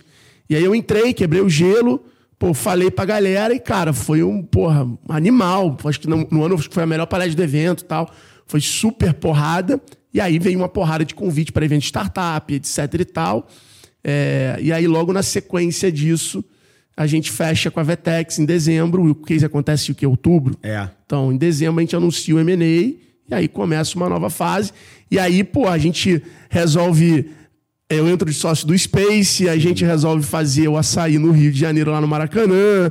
E aí a gente faz a 2A que a gente brinca, né? É. A, gente, a gente faz isso aí entre os nossos campeonatos de FIFA lá em casa, na cobertura, e o, e o, e o dia a dia. E o dia a dia. E, e... Bota também foi muito importante Nossa, pra gente, tinha no Bota direto. encontros. E, e, e aí, galera, para quem é, é, pegou essa história até aqui, é, do início no esporte, passando pela market shop, criação de cartão, vendedor na rua, criação de, um, de uma criação de site, e aí depois e-commerce, vira X-Tech, cresce X-Tech, muda o modelo, começa a incomodar o mercado, a presença nos eventos, né? Os stands da X-Tech sempre grandes e ninguém entendendo como assim esse negócio grande. E o Alfredo chamando várias marcas para estar tá junto com ele, etc., fazendo rateio daquilo ali, mas colocando todo mundo presente, impactando as pessoas, começa a, a Vtex a fazer essas abordagens um pouco mais próximas. Você falou daquela época lá do M&A, onde a gente fez vários papos. Eu lembro daqueles papos também lá em cima, na área verde do Space da Grama, que a gente conversando, muitas vezes por telefone. E, e eu lembro falando com o Alfredo, ele trazendo né, as dúvidas do M&A, porque no início me parecia assim, cara, mais uma empresa que está querendo ver se abocanha a X-Tech. Não era só eles, tinha outras também tinha, que estavam ali mordendo, né, uns bancões que estavam querendo fazer algumas coisas ali é. também. E aí eu lembro que eu falei, cara, olha só, eu sei que você está construindo isso e tinha toda essa coisa do Alfredo. Bicho, eu cheguei até aqui, ninguém me deu voz, eu agora vou engolir esse mercado, eu vou para cima. Eu falei, cara, Exer é uma janela de oportunidade. Eu lembro disso. E talvez exista uma oportunidade aqui, não sei o que lá. Então, nesse primeiro momento, eu lembro que eu tive que falar assim: vai. E aí teve um momento em que você foi, começou a evoluir o deal, o deal começou a acontecer, e aí eu lembro que teve uma hora, cara, que tipo, eu quase entrei em pânico, porque chegou uma hora no deal onde a gente evoluiu super bem, e eu falei, caraca, que deal maravilhoso. E você falou, é, mas eu acho que não tá bom o suficiente. É. E eu falei, caralho, irmão, pelo amor de Deus, não faz isso agora, pelo amor de Deus. Não, não acho, eu acho que dá para negociar mais e não sei o quê. Tal, cara, tal. Eu, eu, lembro, né? Você lembra disso? Eu, eu falando, lembro. bicho, cara, esse deal vai escorrer pelas mãos. Cara, isso vale um episódio só, de, só do deal da X-Tech. Vale mesmo. Isso vale. Porque eu lembro muito bem, eu tenho cenas gravadas e tal, eu tenho muito bem. Mas. Tá no seu livro, inclusive. Tá no meu livro, Bora Vender. Disso, Tem um documentário no YouTube, é, momento, momento de Sucesso. Foi muito bom esse documentário. E aí, cara, três pessoas foram muito importantes para mim durante o dia. Você, o Cartacho Sim. e o Thales. O Thales tinha se ferrado em Easy Tax. Então ele tava me contando ali o que, porra eu tinha que estar tá muito atento, que eu não podia dar mole e tal, papapá, porque ele tinha acabado de, de, de ser injustiçado em Zitax. Você tinha uma bagagem gigantesca, já tinha vendido empresa, já tinha vendido empresa dentro do mercado de varejo, já tinha vendido startup, já estava, já tinha acabado de levantar um round pro Blogo na época, etc Sim. e tal. E o Cartaxa era um cara que eu admirava muito pelo pace dele, é um cara muito, muito sensato, muito, muito sereno. Então eu, na minha, na minha, na minha maluquice, encontrava uma serenidade no pensamento do cartaz que falou a frase para mim que mudou minha forma de negociar, que é alinhamento de interesse e gestão de expectativa. Então o cartaz foi um cara fundamental, você foi super apoiador ali e o Thales foi super importante, porque ele alertou, né? É, e, e o quarto cara foi o Julian. Ele conseguiu, com a didática impressionante que ele tem, me traduzir o M&A e construir essa jornada para eu poder entender e não ficar tão ansioso, etc e tal. Mas eu lembro da frase que você me falou muito marcante, que você falou isso para mim. Cara, M&A é uma janela de oportunidade.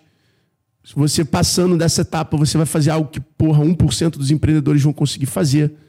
É, a tua jornada ela não acabou, ela só está começando. você me perguntando se eu me via daqui a 50 anos trabalhando na Stack, ainda, se era isso que eu queria. É, então eu lembro de muitas perguntas que, que, que você. O que, que, eu ia fazer? É, então eu me lembro de muito, muito essa provocação. E o, e, e o deal da Stack foi, foi interessante, porque assim, o Ricardo, o desenvolvedor, queria muito, porque ele já estava se sentindo pressionado sozinho, uhum. e esse era o meu grande é, risco. Ou seja, eu tinha uma empresa de tecnologia com 4 mil lojas que dependiam do Ricardo. Sim. Porque eu não, não, não tinha a, a, capacidade naquela época de montar um time de dev e tal. Ou Perfeito. seja, era um risco muito grande. Sofreu um acidente, ficou doente, sumiu, desistiu, é. etc. E a gente já tinha passado com isso com alguns programadores bons de sumir, deixar a gente na mão e aí, porra, ficar na dependência por eu não ser um cara de tech. Por isso a importância do sócio, cara. E o Jordão, do outro lado, não querendo vender, falando, porra, não vale a pena, a gente vai conseguir chegar lá, a gente vai crescer. E, e é legal porque não tem resposta, né? Sim. Não tem resposta. Talvez se eu não tivesse vendido, a Stack hoje fosse uma das principais plataformas do Brasil. Hum, ali na pandemia eu teria vendido ela por, porra, centenas de milhões de reais. É... Mas eu não teria fundado o G4. Sim. Sim. Que hoje é uma empresa que fatura 220 milhões por ano. Sim. Então é, é tem, tem um, um, um, um, negócio divertido. Mas, ao mesmo tempo, eu também trago o, o, o, o que era a principal provocação e que funcionou perfeitamente no seu caso, que é quando a gente consegue zerar um primeiro game difícil Sim. e falar vi, vim, venci, Sim. o jogo depois é outro é a confiança. E aí eu queria até te perguntar isso, porque eu quero fazer um fast forward para o IPO, mas eu quero voltar nessa parada Vetex. Eu posso falar um negócio que eu nunca falei em público sobre isso do game da vida. Ah. Eu tenho um e-mail que eu mandei para mim mesmo, que é o seguinte: o que vai me fazer ganhar o primeiro milhão não obrigatoriamente vai fazer eu chegar nos meus primeiros 10 milhões. Provavelmente o que eu fizer que eu vou ganhar 10 milhões não vai ser o que vai me fazer ter 100 milhões. E provavelmente o que eu fiz que me fez ter 100 milhões não vai ser o que vai me fazer ter um bilhão de reais. Então ali eu tava meio que já me educando que, tipo assim, cara, dificilmente o que vai me fazer ganhar as coisas vai ser a mesma coisa nesses ciclos da minha vida, nesses milestones da minha vida. É, e é muito interessante que depois eu fui, adapt, eu fui moder, é, atualizando esse pensamento. Sim. Porque eu, provavelmente o que vai te fazer ter 100 milhões, se você for resiliente, vai fazer você ter um bi. Então eu fui entendendo as diferentes fases do negócio. É, e isso que você falou, né, desses milestones na vida, o Geraldo também falou comigo. E na verdade, o que eu aprendi até hoje e que eu posso compartilhar com os outros é o seguinte: quando você passa do primeiro milhão, você desbloqueia a preocupação do quanto custa uma geladeira, quanto é a tua conta do telefone. Então você desbloqueia algumas preocupações da tua vida, uhum. algumas referências que te podam, e aí você acaba tendo que se preocupar. Então, pô, quantas pessoas não estão ouvindo a gente que estão preocupadas com o aluguel, é. com a prestação do carro, com não sei lá. Então, quando você passa de mais ou menos um, de 1 um a, a 3 milhões de reais, você resolve esse problema. É, você compra um imóvel, você paga uma prestação, você tem um rendimento, então ele, ele te libera tempo banda mental. Quando você passa de 5 milhões, você libera uma nova onda, uma nova banda mental. Então, pô, você provavelmente mora num apartamento próprio, você provavelmente pode dizer foda-se para aquilo que você está fazendo porque você se sustenta durante um período, uhum. porque você já tem uma renda, você já vive de renda, você já tem um, dois carros, você já tem ali é, um, um caminho. É só você diminuir a tua vida que você aumenta o teu tempo. Então, você tem alavancas na tua vida que você pode mexer. Porra, vou diminuir o meu custo. Se eu diminuir o meu custo, esse dinheiro aqui me leva 10 anos, me leva 5, etc e tal. Quando você passa de. Aí, beleza. De 5 para cima, irmão. Você vai passar de 15, 20.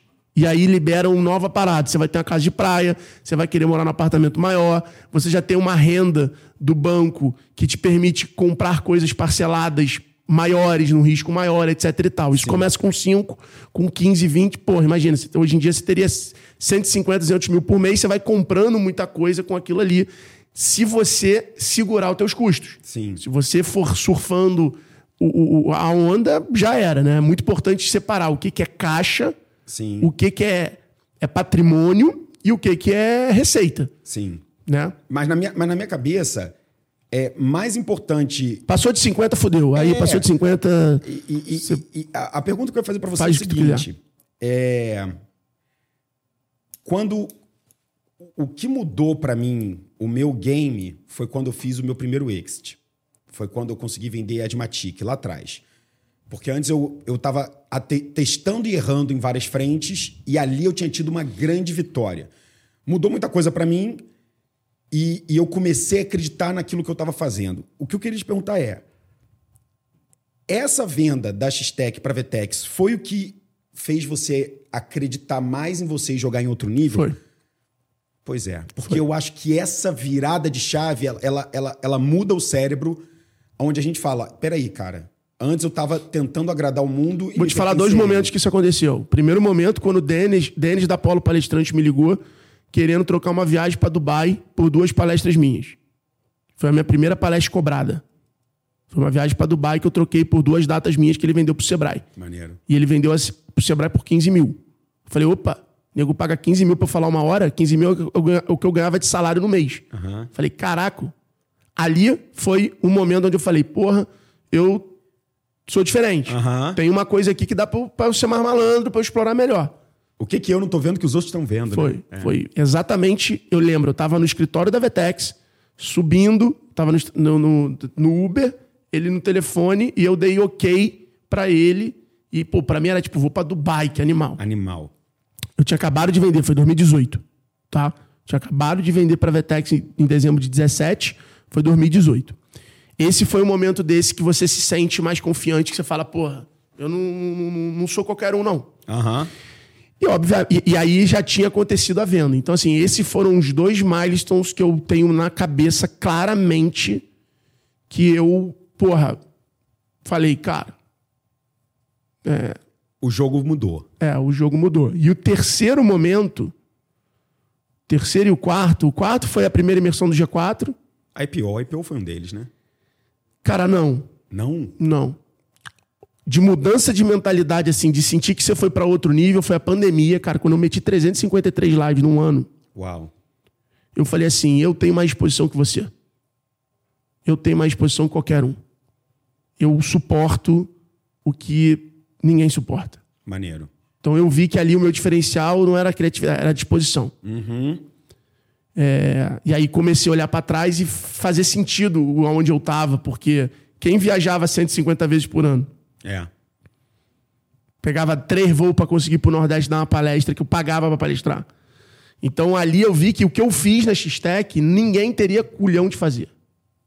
A disposição de deixar a família, de não se divertir com os amigos. Cansei de estar deitado em um hotelzinho de quinta categoria, em cidade pequena. Pegar busão. Na sexta, no sábado, porque tinha evento que eu tinha ido pagar para palestrar no evento, para vender loja, para gerar interesse, etc e tal. Então a pandemia foi esse momento e, o- e a primeira imersão do G4 eu falei assim, cara, isso aqui é diferente. Foram os momentos que eu tive esse feeling muito claro de que, puta, o jogo mudou. O IPO acho que foi uma outra parada. O IPO eu, eu- eu acho, eu acho que eu é, diria que foi uma consagração, sabe? Foi um momento onde é, a minha, a- passou um filme da minha vida. Foi um momento que, cara, eu não acreditava no, no que estava acontecendo. Você lembra? Você foi um dos primeiros caras. Eu liguei primeiro pro meu pai, depois para minha mãe, depois liguei para você, é, sem acreditar naquilo. Para mim, Sim. era nível de não fazer Eu sentido. lembro. Ligando da rua, falando, cara, não tô acreditando. E eu tava ganhando já dinheiro, já tinha juntado um dinheiro, então pra mim era, era um over delivery muito bizarro que eu não tava acreditando. Eu tava no Central Park quando eu te liguei, eu lembro exatamente, caminhando pro Starbucks, a gente terminou a ligação, eu tinha acabado de pegar meu Starbucks e eu te contando, falando, meu irmão, ganhei tanto, que loucura. Porra, agora acho que eu vou viver a vida assim, vou viver a vida assado. E o processo do IPO foi muito, muito maneiro, porque eu gravei um documentário em 25 dias pré-IPO. Sim. Então eu tava o tempo inteiro voltando na história, contando a história. Foi muito, muito bom pra mim. Foi tipo uma sessão de terapia. É, Esses foram, foram, foram os momentos, assim. De mudança, né? De, de, que, que, que, fizeram essa, essa provocação de ah. você se enxergar uma pessoa bem diferente. Essa ebulição, é. Você falou de Dubai, cara, e a gente já fez muitas viagens, a gente foi para Israel, é, já fomos para os Estados Unidos, etc.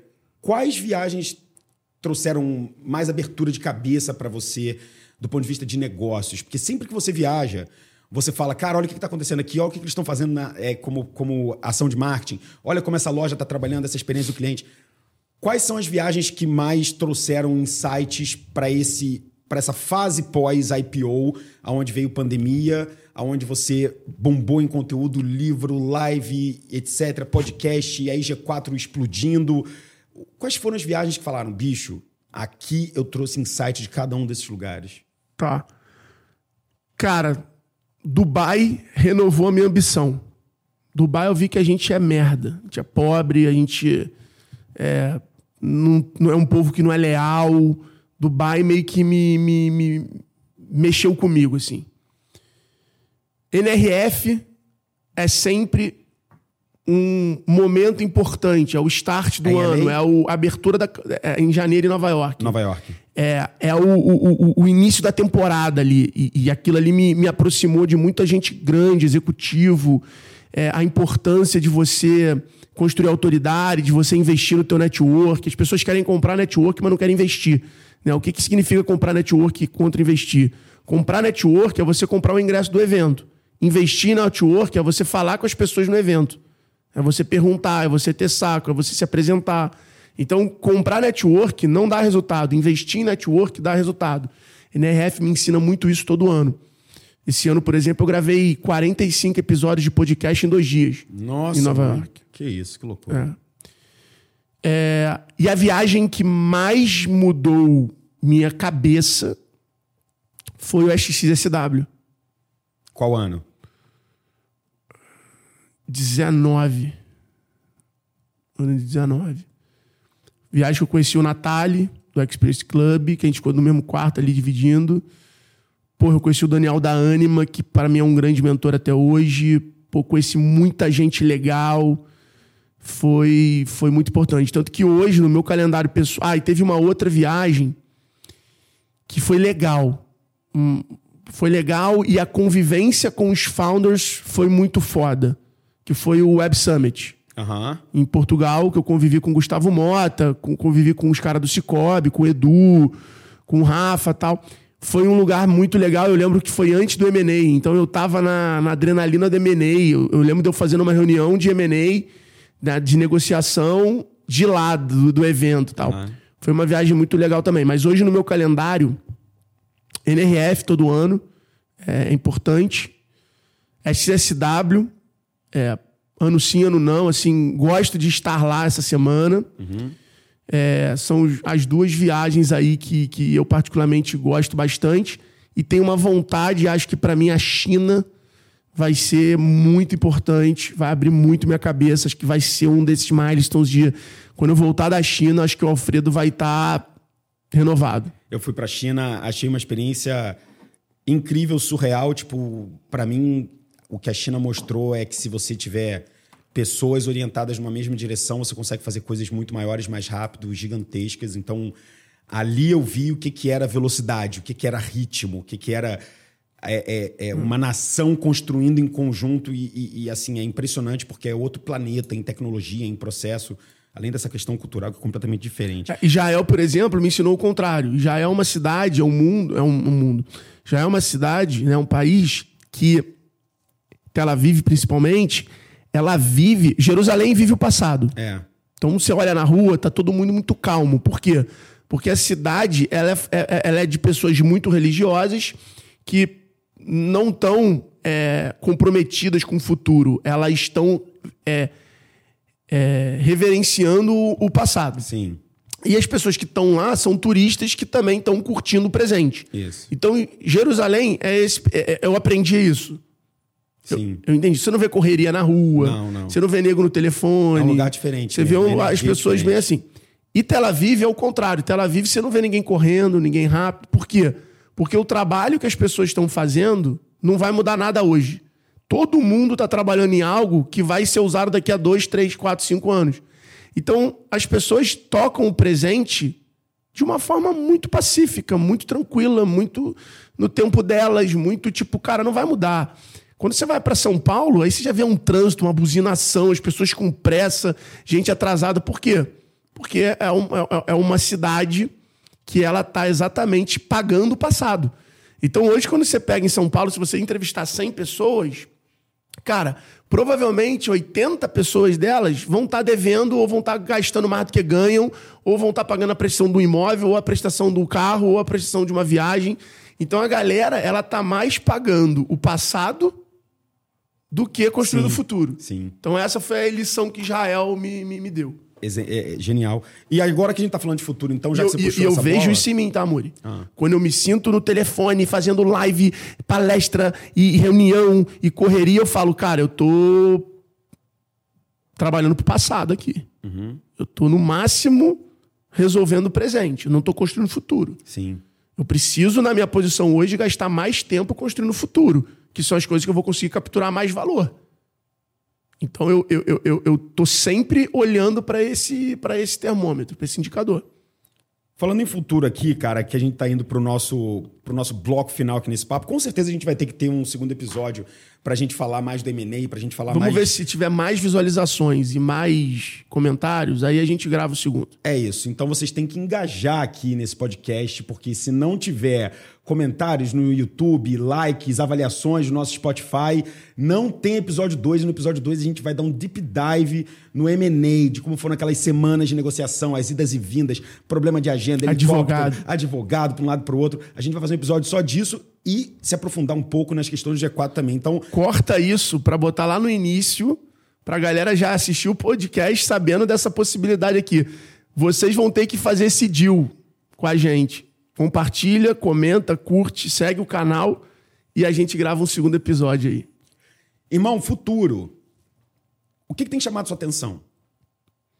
Do ponto de vista de negócios. Agora mais de negócio e menos vida. Cara, em negócio, eu acho que a gente tem aí um. Eu estou muito mergulhado na educação. Meu foco hoje do meu tempo e trabalho está 100% focado em G4. É, tudo que eu tenho feito, fechado, participado, ou é para construir mais autoridade para o G4, ou é para construir mais audiência, ou é para criar valor, mas é, tudo desemboca no G4 Educação. É... Eu olho a educação com grande potencial. A educação é consumida muito no momento de, de crise, porque as pessoas têm medo e não querem perder, então elas querem se preparar para não perder. E no momento de euforia, de vitória, elas querem aprender para diversificar. Então a educação ela tem esse, esse ativo, né? ela, ela, ela tem esse, esse potencial. Então eu tenho, tenho olhado muito para esse mercado via G4 Educação. Estou lá na CRM Bônus, estou na loja integrada, estou na Vetex ainda como investidor, como conselheiro. São empresas do retail tech, que é o universo que eu sou apaixonado, que é o universo que tem atrito com o consumidor todo dia. Então, é um mercado que eu acho que, para mim, é a maior fonte de conhecer o comportamento humano para poder criar negócios, para poder fazer a diferença nos negócios que eu participo. É... Esse mundo de inteligência artificial vai receber muita aplicação nos próximos dois, três anos. Vamos ver como vão ficar as regras para a utilização disso, mas tenho certeza que vai ser o, é, é, a bolha do momento. Né? Tudo vai ter inteligência artificial. Sim. Que vão, e vão nascer as coisas a partir da inteligência artificial. Então não vai existir outra coisa. Ou tem inteligência artificial e nasceu nativo de AI, ou vai ter AI, como a gente está fazendo na loja integrada, por exemplo, para melhorar a descrição de produto, claro, etc. E tal. Então, é uma coisa ou outra. G4, a gente já tem uma AI que a gente usou mais de 450 horas de mentoria para treinar essa inteligência artificial, para que os nossos alunos perguntem e ela responda como Alfredo responderia, ela responda como Thales responderia, como os mentores responderia. Então a gente já está trabalhando nisso, já tem quase um ano. E estamos na frente, até estamos lançando. Tem o G4 Pass, que, que é um software que oferece isso. É... E, cara, através dos investidores aqui, eu me, eu, eu, eu, eu me mantenho conectado com o mundo de startup, porque sempre ele me ensina muito. Então, o investimento aqui, através dos investidores, né, fazer parte, é, hoje com mais de 20 startups que a gente está junto, É, é uma forma de fazer parte dessa comunidade que está discutindo inovação, que está antenada. Os outros investidores todos têm, porra, grandes negócios. Né? Já fiz muito negócio com os outros investidores do Black, por exemplo.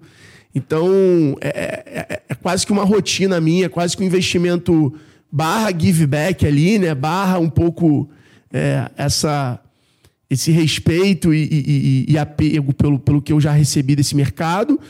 E outra por educação, por Sim. se me manter conectado com os founders que estão fazendo diferente, que são pô, os caras da Biune, são sensacionais, os caras da Mode são sensacional. Então, cara, tem, é, é muito bom estar tá renovando as energias nesse universo em, que, que, vive em busca da inovação. Então, hoje é, é mais ou menos para isso. Acho que a área de saúde também tem uma coisa muito forte, só que é uma área muito cara. Sim. Né?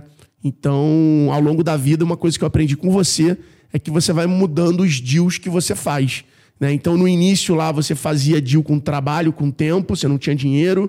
Aí você ganha o primeiro dinheiro, você começa a fazer o deal usando o teu trabalho e o teu dinheiro para aumentar a tua, tua chance. Aí, conforme você ganha mais dinheiro, você vai fazendo o deal pequeno com dinheiro Sim. e menos tempo, porque você não tem tempo. Aí, o uhum. teu tempo está valendo muito. Você começa a comprar tempo. Então, você começa a falar, cara, isso aqui é o meu dinheiro, isso aqui é o meu tempo, não dá para juntar os dois. É, e aí você vai crescendo, você vai falando, cara, não vale a pena ficar investindo 25, 50 mil numa startup para ganhar 300, 400. Eu preciso começar a botar 500, 1 milhão para ganhar 5 milhões. Então a proporção vai mudando e aí você vai tendo que, cara, ser muito mais assertivo, guardar a capital para quando ter uma oportunidade de múltiplo, porque no final é múltiplo. Sim. Se você botar 100 mil, vira 300 mil. Se você botar 10, vira 30. Se você botar 1, vira 30 se você botar 10, viram 300. Então, quando você entende que o investimento ele é uma questão de múltiplo, que foi o senhor Amuli Pink que me ensinou isso. Muito obrigado. É, você começa a não pensar no rendimento do teu dinheiro. Você começa a falar, cara, qual é a minha chance de múltiplo que eu tenho nesse negócio? E aí você começa a falar, cara, eu não vou acertar 10, 50 vezes. Eu preciso achar as três vezes que eu vou acertar e muito. E aí você começa a concentrar.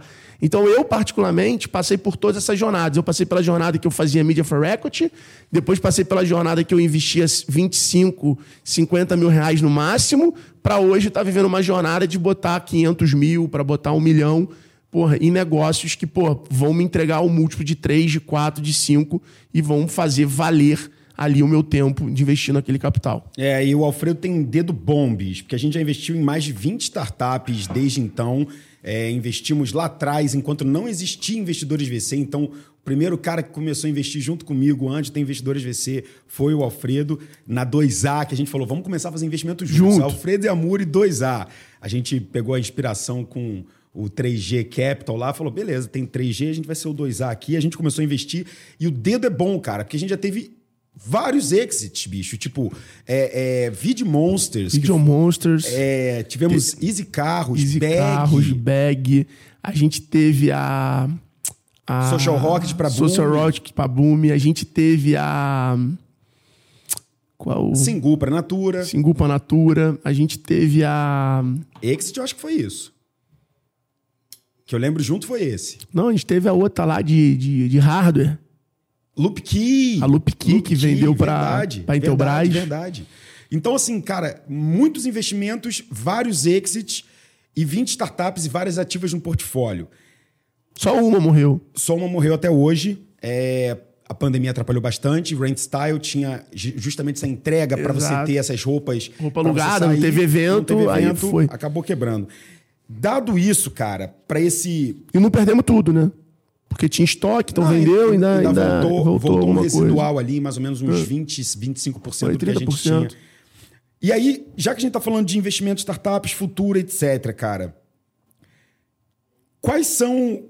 Que negócio que não tem nada a ver com o seu que você acompanha no G4, que eu sei que é um celeiro de negócio completamente diferente, que você fala, cara, bicho, isso aqui não tem nada a ver com o meu, mas olha o quanto esse negócio está crescendo. Olha essa margem, olha essa genialidade. A gente está falando, por exemplo, sobre o mercado de cannabis, que é um mercado que eu sempre quis investir, mas que no Brasil você não tinha regulação para isso. E agora começam a aparecer negócios que já estão usando a parte legal e regulada e já estão conseguindo fazer muita grana mesmo com esse micromercado. Imagina quando regular num total. É, é, eu sei que você está olhando para esses mercados também. É, você falou muito de saúde. O que, que tem de diferentão que não é deep tech, AI, etc., educação, ou então retail, que você fala, cara, isso aqui é um negócio que me abre os meus olhos, ou pelo menos me apetece enquanto investidor? Alguma área diferente, alguma coisa inusitada, algum segmento que, ah, não, o Alfredo não está olhando para isso. Cara, tô olhando para cannabis. É... Oh, tem um aqui, que é, brincadeira. tô olhando para cannabis medicinal, tô, tô olhando para esse mercado, tô no momento negociando com a Flower Med, que é do meu amigo Mário Bulhões. Empresa tá voando, faturando mais de um milhão por mês, atendendo milhares de clientes pelo Brasil, já começando a atender lá fora produto importado, super qualidade, regularizado, rede de médicos. Animal. É, produto bem legal, cara. Ansiedade, sono, muita coisa que dá para ser tratada por canabidiol. Eu tive um caso na família agora da minha tia que tinha uma doença autoimune, que a canabidiol ela aumenta o tempo de vida e a qualidade de vida dela. O meu tio agora também vai começar o tratamento. Então, assim, é uma coisa que eu acredito muito e tenho visto as diferentes formas de uso é, reguladas, controladas para fazer da maneira certa. E, e, e, e, sou um cara de cabeça aberta a ponto de, cara, enxergar isso de uma maneira positiva. Então, tô olhando, tô investindo. A margem é bizarra. Mercado de DNVB. Muito mínimos. Legal. Cara, os caras são uma máquina. É, é, é uma máquina de crescimento, de growth, é uma empresa de growth. É, sou apaixonado no Bento, no Pedrinho, nos meninos da Minimus. Acho que eles estão fazendo um trabalho incrível Sim. e acho que vai ser um negócio muito bacana de construir, de fazer parte. E eu quero estar tá perto. Foi um investimento relevante que eu fiz no meu portfólio. Legal. Tô bem animado. Acho que esse mercado de DNVB tem Super Coffee, Bold. Cara, são pô, muito legal, marcas. Muito Holy Cara, você sabe da marca da Holy Soups que eu entrei? Não. Cara, a Holy Soups é uma empresa de sopa que nasceu na pandemia de dois caras, um cara e uma mulher namorados que os pais ajudaram. Em um ano, eles estão vendendo 23 milhões de reais em sopa. Meu Deus do céu. Margem de 50%. Última linha. Nossa. Nossa, mãe. Que golaço. O Sérgio Vieira, advogado, trouxe para mim. Eu falei, cara, faz o G4. Eles fizeram o G4. Eles, cara, puta, a gente queria ter você aqui. E a gente tá lá no conselho deles e estamos lá conversando de fazer algumas possibilidades. É um mercado que eu, que, eu, que, eu, que eu tenho gostado de DNVB, né? As marcas nativas digitais, essas marcas que. É. E não é a marca que vive no digital, ela nasce Sim. digital, mas ela vai com a mentalidade do digital pro físico. Aí tá a porrada. Sim. Tá? Super Coffee, cara. Lindo. Puta case do Brasil lindo, também, lindo, tá brilhando. Bruninho, um grande abraço. Tem que trazer ele aqui. É... Podia patrocinar o nosso podcast.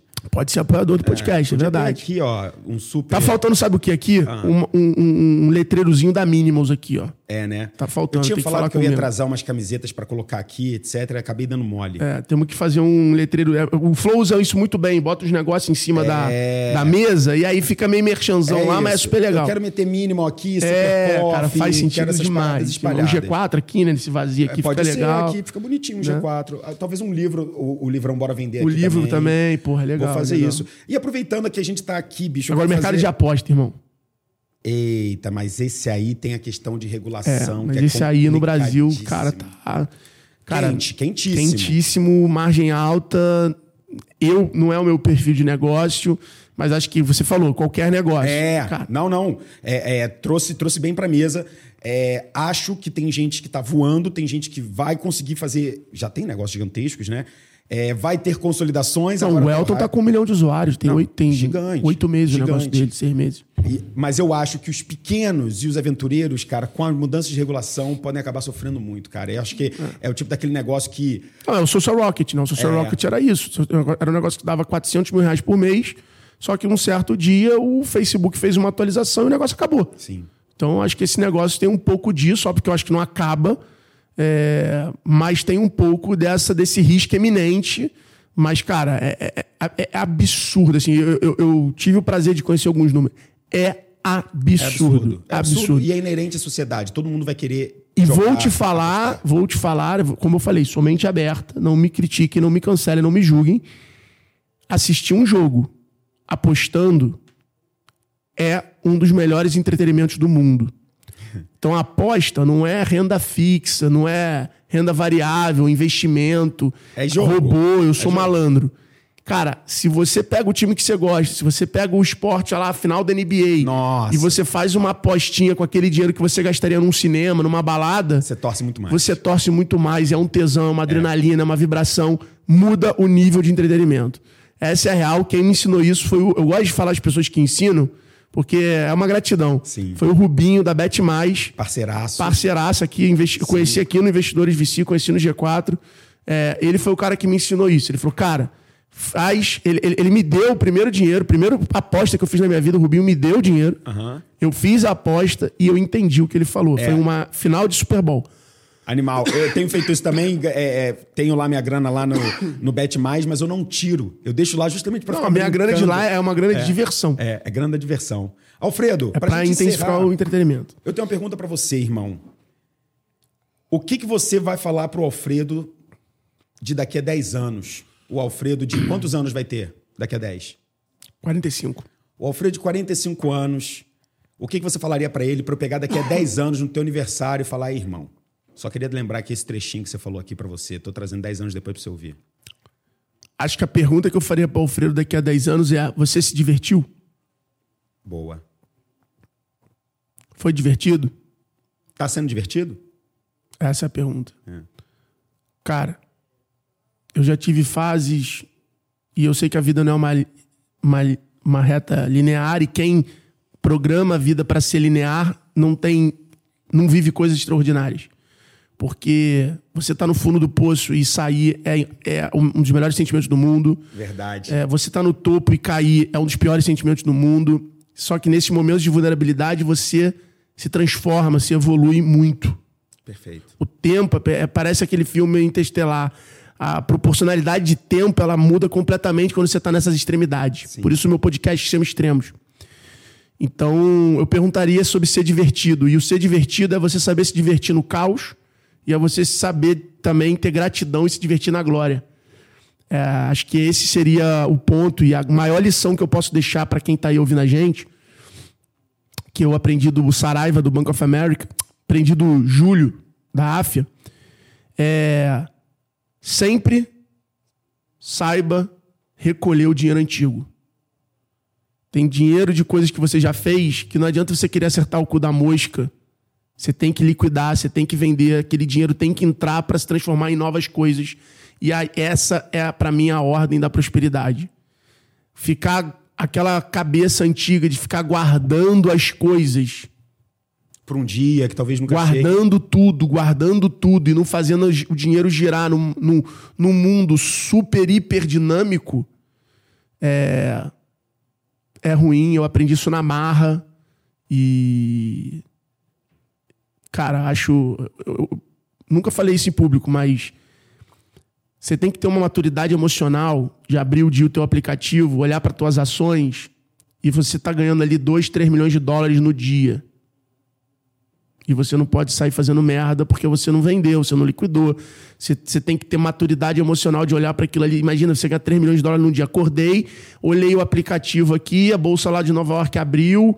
Porra, uma hora de bolsa, porra, subiu um dólar a ação. Ganhei 2 milhões de dólares. Você não pode sair surtando, falar, compro tudo, quero tudo, foda-se todo mundo. Só que tem um outro lado. Você acordar E perder e dois perder milhões. 5 milhões de dólares. Ui. E Uh-oh. você desce de elevador e sobe de escada. Eu vivi isso, galera. Eu vivi isso. Eu vivo até hoje com X-Tech isso. Então, cara, ter a cabeça preparada, é, tá se divertindo e buscando fazer. Você tem que fazer o que tem que ser feito, mas você tem que conseguir encontrar a diversão no fazer o que tem que ser feito. Exatamente isso, meu camarada. Lembrem-se disso, galera. Esses, essas, essas filosofias que a gente traz para a nossa vida, principalmente pensando é, nesse conceito de memento mori, onde realmente você tem uma certeza, você vai morrer, você não sabe quando, então você tem que ter uma vida de significados e de realizações, e a maioria delas envolve estar feliz. Porque se você está realizando coisas que não te tragam prazer, não está fazendo sentido. Eu tenho certeza que aos 45 você vai olhar para trás e vai falar: ah, a gente se divertiu sim, foi bom, tá sendo bom, mas tá só no meio do caminho ainda. E o sucesso é algo super pessoal e que a busca não é pelo, por ele. Ele é a consequência da felicidade que você consegue. E a felicidade é o seu alinhamento de interesse com as suas expectativas. É o quanto você alinha as suas expectativas.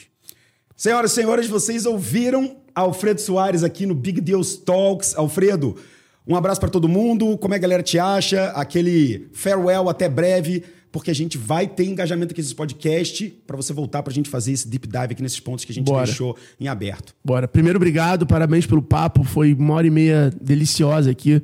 A gente sempre. Né, a gente tem que fazer um jogando FIFA. Puta merda. Ia ser animal. É, eu ia ganhar, né? Difícil, né, cara? Vamos ver, vamos ver, vamos fazer uma aposta ao vivo aí. Cara, gente bet pro Bet Mais patrocinar esse jogo. Vamos fazer, Pronto. vamos fazer pelo menos um pilotinho. É, o Bet Mais tinha que preparar um cenário pra gente, a gente fazer um stream. E apostando, E apostando, gente. e a galera podendo apostar no Amor e no Alfredo. Nossa! Ia ser muito bom. Vamos, vamos falar com o Rubinho. Cara, obrigado pelo convite, parabéns pelo que você vem fazendo pelos investidores, pela curadoria de startups e de founders que você tem trazido para dentro do ecossistema aqui do Investidores. Parabéns pelo escritório, acho que tá lindo, acho que a galera que tá ouvindo a gente, tá assistindo no YouTube, tem que conhecer aqui pessoalmente em algum Sim. evento. Tá muito incrível. É... Cara, me segue lá, arroba Alfredo Soares. É o meu perfil que eu mais sou ativo no Instagram. LinkedIn também é Alfredo Soares. Tem lá o meu canal no YouTube. Tem o, o os dois documentários do IPO e da venda da X-Tech para Vetex lá no YouTube, também no meu canal. Momentos de sucesso. É... Cara, meu podcast, convido a galera também a conhecer o Extremos, que sou eu e Bruno Nardon lá no G4, falando com muita gente legal, muita, muito bacana, e tratando da extremidade da vida das pessoas, os extremos que as pessoas já viveram na vida. Então é um podcast diferente também, super bacana lá, tem um público bacana. E vou deixar um presente. Opa! É, pro ouvinte, né? Para quem assiste aqui o, o Big Deals, eu vou fazer um grande big deal com vocês agora. Quem compartilhar, é, marcando arroba Alfredo Soares, marcando arroba Investidores Vicia, Amuripinho, Big Deals, eu vou dar o meu livro Bora Vender de presente. Ai, ai, ai. É isso mesmo. Postou, marcou, mandou o direct, ganhou o link, ganhou o livro. Então fica aí esse deal aí para quem tiver interessado. É só cumprir aí a missão. Tamo junto, bora vender. A gente se vê aqui no próximo. Eu não conheço podcast que você ganha presente no final. Pois é, e se você ficou até aqui, você pegou esse finalzinho, é só para quem ficou até o final, para ter esse presentão aí, já pegou como é que faz. E aqui no Big Deals Talks a gente tem convidados toda quarta-feira e você pode acompanhar a gente pelo YouTube, pelo Spotify, pelo Apple Podcast, a gente tá em todas as plataformas. Não deixe de comentar, de marcar a gente, marcar o Alfredo Soares também nesse post para você receber aí o seu livro. Olha só, não é qualquer um não, hein? E sexta Quinta-feira sempre tem Big Deals com os nossos resumos semanais de como foi o nosso mercado de venture capital aqui no ecossistema brasileiro de startups. Muito obrigado, até a próxima. Eu aguardo vocês para continuar ouvindo a gente aqui nesse podcast direto dos estúdios Investidores VC. Até já, galera. Obrigadão, Alfredo. Até mais, galera.